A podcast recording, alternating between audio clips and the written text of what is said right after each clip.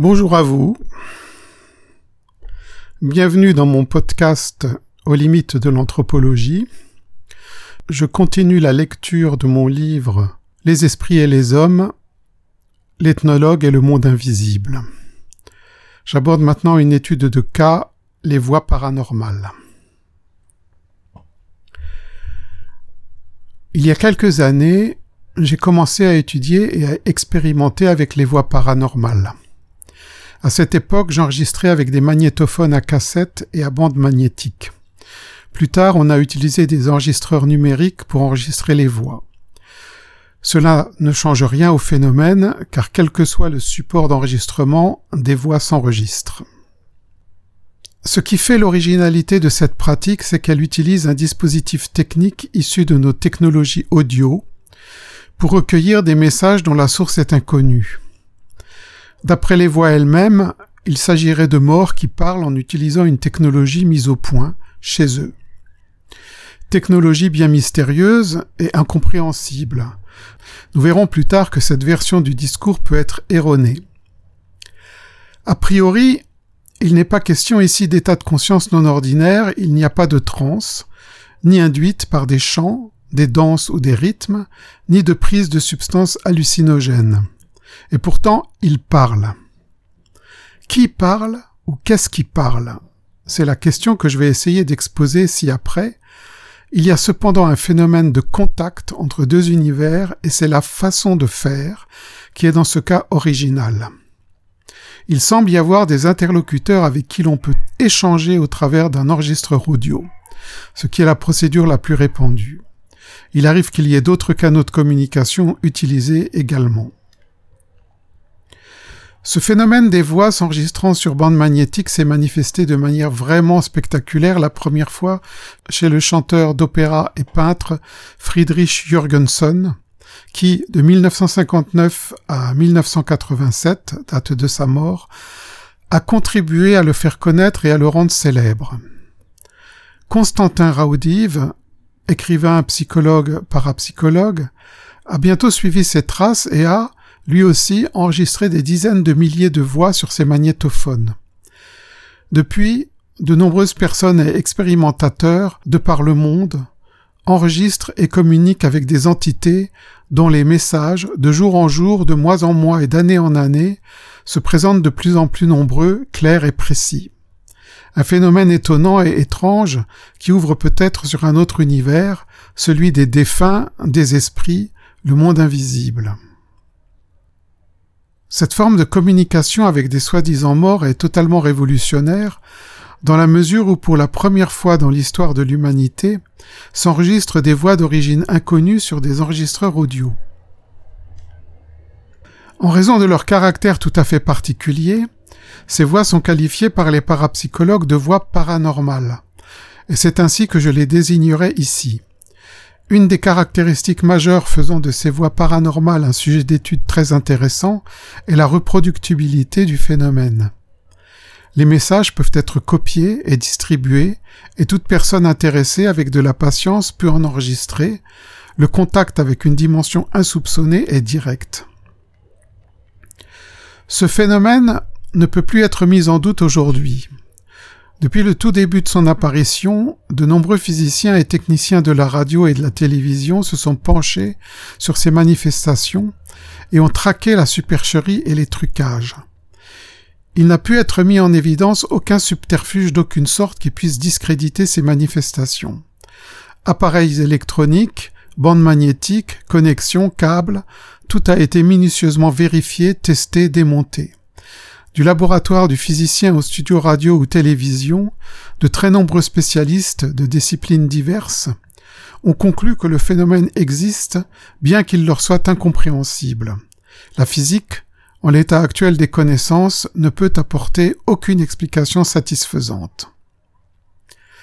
Certains sceptiques ont affirmé que les voies paranormales étaient des phénomènes électromagnétiques parasites, des réceptions de bribes d'émissions de radio, réfléchi par des phénomènes météorologiques. Cette approche a été écartée par de nombreux tests très rigoureux, Des expériences et contre-expériences, à l'aide de la cage de Faraday et de la cloche David par exemple, ont démontré que des appareillages totalement protégés et isolés de toute manifestation imaginable d'influence magnétique, électrique, électrostatique, radiophonique recevaient et enregistraient tout de même des voix paranormales. Cela fait donc plusieurs décennies que des spécialistes analysent et décortiquent la technologie pour comprendre ce qui se passe dans les circuits électroniques. De plus, le phénomène s'adapte et évolue en s'appropriant les nouvelles technologies, du gros magnétophone à bande des années 1950-1960, en passant par les magnétophones à cassette et aux enregistreurs numériques d'aujourd'hui, jusqu'aux téléviseurs, ordinateurs, téléphones. Deux théories existent, la théorie animique et la théorie spirit. Les parapsychologues, dont le célèbre professeur Bender, parapsychologue à l'Institut de Fribourg, ont conclu à un phénomène de nature inconnue et ont qualifié ces voix de paranormales. Hans Bender, qui est maintenant décédé, a d'abord soutenu l'hypothèse dite animique. Cette théorie avance que les voix paranormales ne s'expliquent que par la télépathie, la clairvoyance, la précognition, la psychokinèse. Note. Ne pas confondre l'hypothèse animique des parapsychologues avec l'animisme tel qu'il est défini en ethnologie et qui postule que tout dans la nature possède une âme, hommes, animaux, plantes, rochers, eau, vent. Ces deux théories sont antinomiques et recouvrent des significations tout à fait différentes. Rémi Chauvin et François Brune, dans leur ouvrage En direct de l'au-delà, utilisent le terme animiste pour qualifier la théorie parapsychologique. Afin d'éviter toute confusion avec le terme ethnologique, j'utiliserai dans cet exposé le terme animique. Fin de la note. Hans Mender écrit dans Parapsychologie et spiritisme que, en tant que scientifique, il n'a aucun a priori contre l'hypothèse de la survie des âmes et qu'il accepte celle-ci à condition qu'on lui apporte la preuve tangible de l'existence de la survie. Bender, cité par Raudive 1973. Il expliquera tout de même que la théorie spirit, croyance en la survie après la mort, n'est pas à rejeter d'emblée, car de nombreuses voix paranormales présentent dans leurs expressions des caractéristiques étranges et mystérieuses qui font de l'interprétation spirit la plus plausible explication du phénomène. Note le spiritisme est la croyance en l'existence de la survivance des morts sous forme d'esprit. Le médium est la personne qui permet d'établir un contact avec ces esprits de manière à obtenir des messages des personnes qui vivent dans cet au-delà. La seule distinction qu'il convient de faire ici entre le spiritisme et la théorie spirit en transcommunication est qu'il n'y a pas de médium humain pour établir la communication entre esprit et humain vivant dans le premier cas, dans le second, la communication s'établit au travers du magnétophone que l'on ne peut qualifier de médium, bien que l'ethnologue Christine Berger assimile le magnétophone à un médium artificiel. Berger 1990, fin de la note. Le physicien suisse Alex Schneider commente, j'ouvre les guillemets, il se pose toujours la même question, le phénomène est-il animique ou spirit? Il est certainement ridicule d'affirmer que cela est animique ou spirit, ce sont des disputes qui ne mènent à rien. Nous savons très peu de choses sur le monde de l'au-delà et si peu sur l'inconscient, cité par Hildegard Schaeffer en 1985. Constantin Raudive ne penche ni vers l'une ni vers l'autre de ces deux théories. Pour lui, le phénomène des voix n'est pas de nature parapsychologique. Il pense, d'après les apports de la physique quantique, que nous serions transformés en entités vibratoires après notre mort dans une sorte d'énergie spirituelle et libérés de la matière. Un univers post-mortem où le temps et l'espace sont soumis à d'autres lois, ce qui se rapproche tout de même de la théorie spirit. Mais ceci, ce sont juste les spéculations de Constantin Raudive. Tant que la physique n'aura pas apporté d'explication au processus d'enregistrement des voix paranormales sur des dispositifs techniques, la question de la nature de ces mêmes voies portera à controverse, car les questions que la physique a à résoudre ne sont pas aisées. Des voix s'enregistrent et cela implique une origine. Si cette origine est humaine, nous sommes dans le domaine de la parapsychologie, puisque l'opérateur humain utilise alors au moins des pouvoirs psychokinétiques. Il faudra déterminer à quel niveau du dispositif d'enregistrement cela se produit. Microphone, magnétophone et où? Au niveau de la tête d'enregistrement, de l'électronique, bande magnétique, disque dur, carte mémoire. Il faudra alors déterminer la nature de cette énergie psychokinétique, la mettre en évidence et la mesurer. Alors seulement, une réponse pourra être amorcée.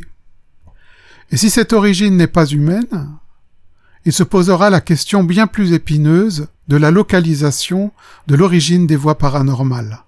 Cela impliquera forcément que les vivants ne sont pas seuls, qu'il existe au moins un autre univers que nous ne pouvons pas voir, mais qui, lui, le peut. Cela impliquerait que les habitants de cet univers utilisent une énergie encore inconnue de nous. Pourrons-nous la mesurer? Et comment intégrer cette nouvelle découverte dans notre vision du monde sans provoquer un changement de paradigme scientifique? Les implications dans un cas comme dans l'autre sont énormes. Nous sommes, avec ce phénomène des voies paranormales, à une frontière où les schémas anciens sont voués à disparaître. La recherche ne doit pourtant pas se limiter à la seule question physique, mais inclure également la dimension du discours parlé qui défile sur les supports d'enregistrement. Un important travail de classement a déjà été entrepris par Constantin Raudive. Il est clair que ce décryptage du sens des messages est une lourde tâche et qu'elle devrait occuper de nombreux chercheurs pendant de longues années, vu le matériel déjà acquis et celui qui le sera dans les années qui viennent. Cet aspect de la recherche est primordial car il peut nous éclairer sur le message véhiculé et sur ceux qui le véhiculent. Les questions qui se posent sont qui parle, à qui, pourquoi, pour dire quoi. Ceux qui parlent délivrent de l'information et il convient d'être attentif à leur discours et de laisser de côté tout a priori qui ne peut que freiner la compréhension du phénomène. Les expérimentateurs, ceux qui enregistrent les voix, témoignent de l'existence de réels interlocuteurs qui enverraient leur message d'un autre univers, univers généralement désigné comme l'au-delà, lieu où résident les défunts. Cette thèse n'est pas recevable par la majorité des scientifiques, car comme l'explique le professeur Bender, j'ouvre les guillemets, nous ne disposons d'aucun élément qui nous permettrait d'avancer que la psyché puisse exister en tant qu'identité indépendante du corps physique. Fermez les guillemets, Bender 1985. Les parapsychologues préfèrent donc y voir une faculté inconsciente de manipulation du support d'enregistrement par psychokinèse ce qui signifie que les expérimentateurs imprimeraient eux-mêmes, non consciemment, les supports avec leurs fantasmes, leurs désirs, leurs désirs informulés, leurs projections psychiques, leurs douleurs dues à la perte d'être cher.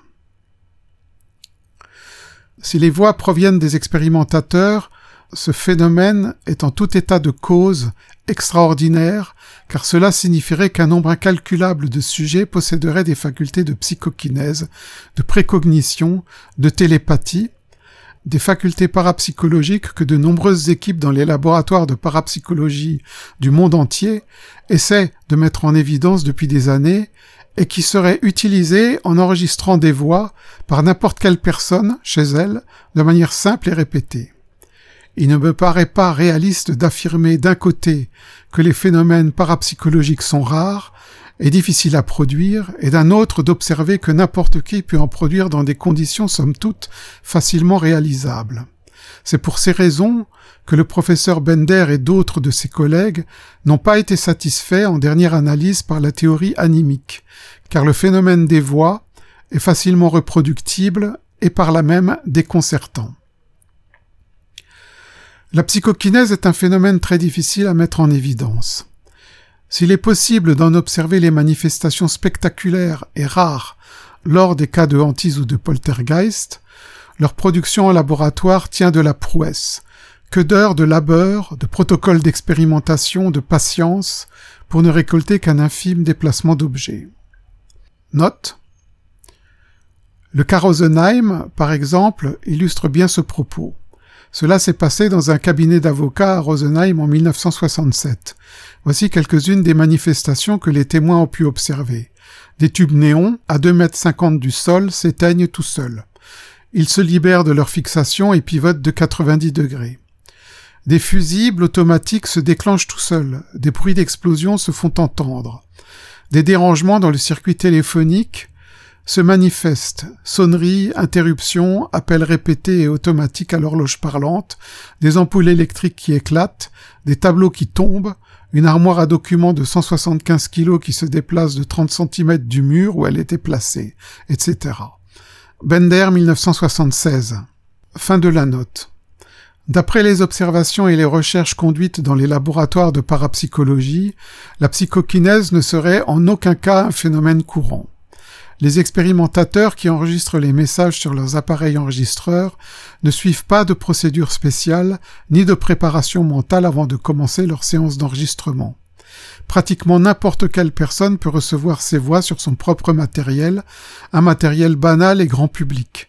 Il semble donc que le phénomène des voix paranormales n'ait rien à voir avec la psychokinèse produite par des êtres humains vivants, et il est envisageable que d'autres forces encore inconnues, inconnues de nous, utilisent la psychokinèse, la télépathie et la précognition en s'appropriant des canaux que nos appareils de mesure ne sont pas encore capables de détecter.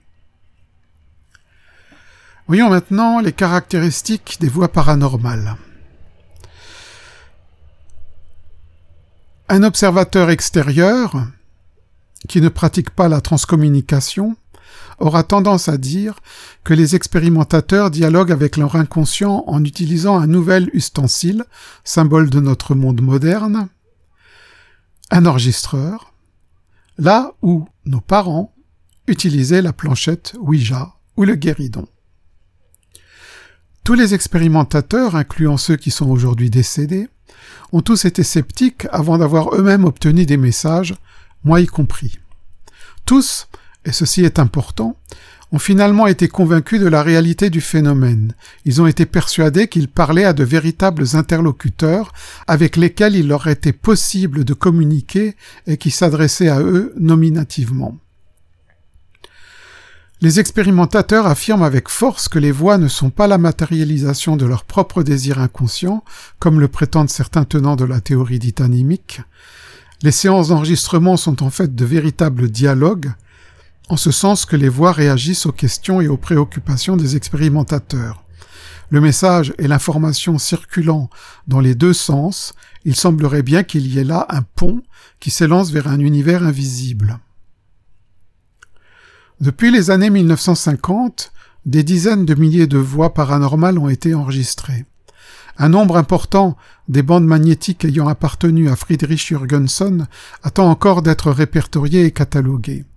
Les autres expérimentateurs, Constantin Raudive, Franz Seidel, Per Leo Schmidt, Hanna Buschbeck, Fidelio Köberle, Hans Otto König, Klaus Schreiber, Martin Wenzel, Marcello Bacci, Georges Mick, Peter et Gisela Herting, Dr Dieter Kempgen, Raymond Bailes, Karl Pfleger, curé de Bellenheim en Alsace, Georg Byron, Hildegard Schaeffer, Ernst Senkowski, Monique Simonet et bien d'autres ont eux aussi enregistré des milliers de voix. Toutes ces personnes sont catégoriques, les voix s'adressent aux personnes présentes lors des séances d'enregistrement. Ces messages pour eux sont ciblés et intentionnels. Afin de faire mieux comprendre la nature des voix paranormales, je donne ci-après quelques exemples à titre d'illustration. Il est clair que dans ce domaine particulier, l'écriture ne permet pas de restituer l'univers sonore tout à fait original que l'on découvre sur les supports magnétiques. Pour permettre également de mieux cerner la diversité des phénomènes qui accompagnent les voies paranormales, j'ai classé les manifestations par rubrique. Comme nous sommes sur un podcast et que nous sommes donc en audio, je vais aussi inclure ici des exemples de voix paranormales enregistrées, de manière à ce que vous puissiez avoir une idée de leur nature. La grande majorité des messages visent à apporter un soutien moral aux personnes qui ont perdu un être cher. Les voix rassurent ainsi les vivants. Elles apportent un énorme soulagement aux personnes restées sur Terre et facilitent le travail du deuil. Ce réconfort ouvre à une nouvelle dimension dans la vie des sujets, et la certitude de retrouver le ou les disparus après la mort apporte courage et bonheur aux vivants. Cet aspect du phénomène à lui seul est très important. même dans l'hypothèse où ces personnes s'illusionneraient sur leurs interlocuteurs de l'invisible, elles retrouvent rapidement la sérénité. Voici quelques exemples de messages qui illustrent ces propos. Une grand-mère demande à Monique Simonet de l'aider à entrer en contact avec sa petite fille. J'ouvre les guillemets. Nathalie, une superbe jeune fille, était toute sa vie. Elle l'avait élevée, une terrible maladie venait de la lui enlever. La souffrance de cette grand-mère me touchait profondément. C'est d'une voix étonnamment terrestre que la jeune fille se manifesta au bout seulement d'une dizaine de secondes. Je cite C'est Nathalie. Je suis heureuse. Ma petite mamie, je suis heureuse. C'est dur d'être sur la terre. Mamie, je t'aime. Je viens auprès de toi. Je suis heureuse. Ainsi, c'est une grand-mère infiniment émue qui me téléphona dans les jours qui suivent, dès qu'elle eut écouté la cassette. Elle ressentait toujours la cruelle peine de la séparation, mais elle était apaisée, son enfant chéri était heureuse et venait tout près d'elle. Fermez les guillemets, Simonet, 1994. Je ne m'étendrai pas sur cette catégorie de messages car ils se ressemblent tous et n'apportent que peu de données sur la nature des voies paranormales. Si ce n'est qu'en résumé, leur sens général tend à apporter aux vivants l'information que la mort n'est pas une fin, qu'il n'est pas nécessaire d'avoir peur de mourir, que les défunts se portent bien. Ces messages sont tendres, rassurants et encourageants.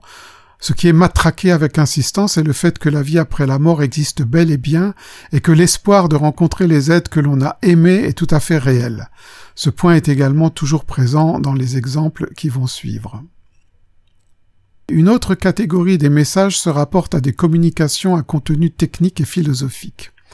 Les données techniques sont destinées à améliorer la transmission entre les deux univers, notre monde matériel peuplé d'humains vivants et le monde des défunts. Les expérimentateurs auraient ainsi la possibilité de travailler en relation avec des chercheurs de l'invisible qui se présentent soit comme des décédés, soit comme des entités non humaines. De plus, de nombreux messages philosophiques renseignent les vivants sur l'au-delà et certains de ces aspects. Voici quelques exemples. La radio est meilleure, la radio est bonne. Constantin Raudive. Sélectionne une autre fréquence. Hans Otto König. Il manque une fréquence. Hans Otto König. Utilise de la musique. Hildegard Schaeffer. Alors, voyons les messages concernant l'au-delà. Ici, le temps est arrêté. Hildegard Schaeffer. Ici, on reste vivant. Constantin Raudive. Nous, on est vivant. Monique Simonet. Friedel. Les morts vivent, car ce ne sont justement pas des morts. Friedrich Jürgensen. La majorité des messages est banale. Costa Raudive économise la parole. Constantin Raudive. Travaille donc, Costi, Constantin Raudive. Va au lit, Hildegard Schaeffer. Les morts vous saluent, Hans Otto König. Éteins l'appareil. Merci, bonne nuit, Constantin Raudive. Les voix font également des remarques sur ce que fait l'expérimentateur.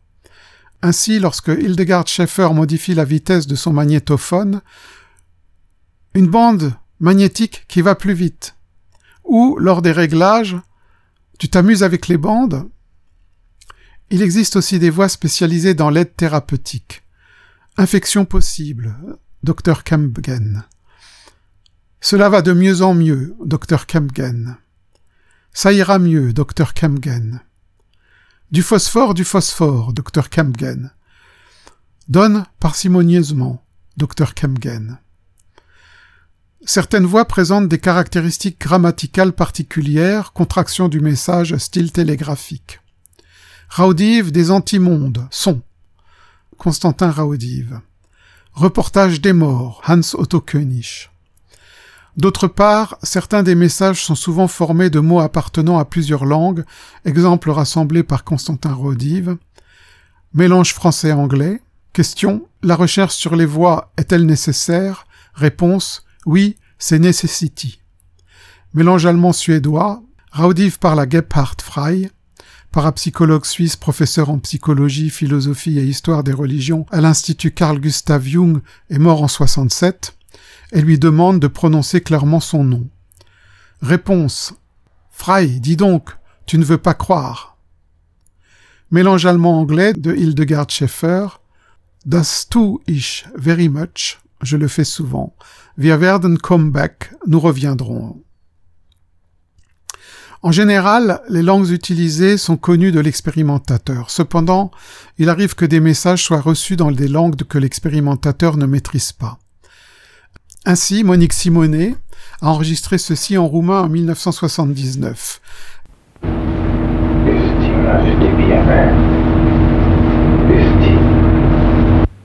Estimosh tevia ben esti.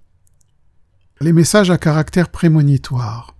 Certains messages sont prémonitoires et ne sont parfois compris que bien après, voire des années après, lorsque l'événement a eu lieu. Friedrich Jürgensen en rapporte quelques exemples dans son ouvrage de 1982.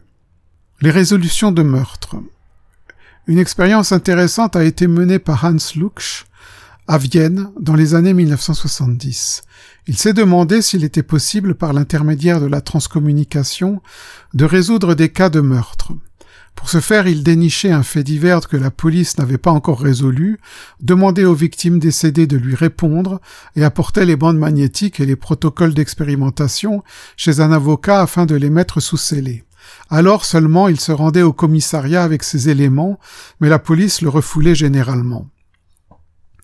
Ainsi, le 26 avril 1979, un jeune adolescent de 12 ans, Hannes Reinberger, va au cinéma visionner un film de karaté.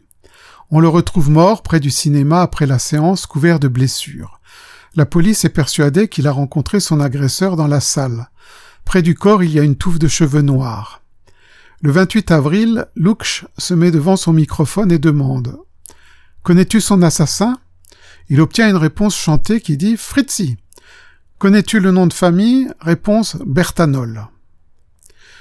La police n'a pas voulu écouter Hans Luksch et plusieurs jours plus tard, les policiers arrêtent Gottfried Bertagnol, surnommé par ses amis Fritzi. Les conseils médicaux. Le docteur Dieter Kamgen utilise la transcommunication instrumentale pour trouver un remède lorsque tout ce qui est connu a échoué dans le traitement de certaines maladies. Il ne demande jamais de diagnostic, car il estime que celui-ci doit toujours être posé par le praticien pour éviter tout risque d'erreur lorsqu'il obtient une réponse concernant un remède.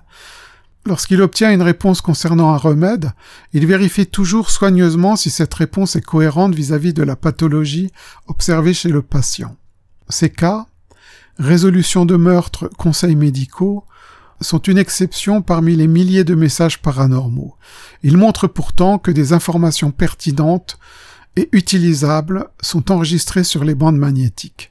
Ces informations peuvent tout à fait provenir de l'inconscient collectif, sans qu'il soit nécessaire de faire intervenir des esprits désincarnés.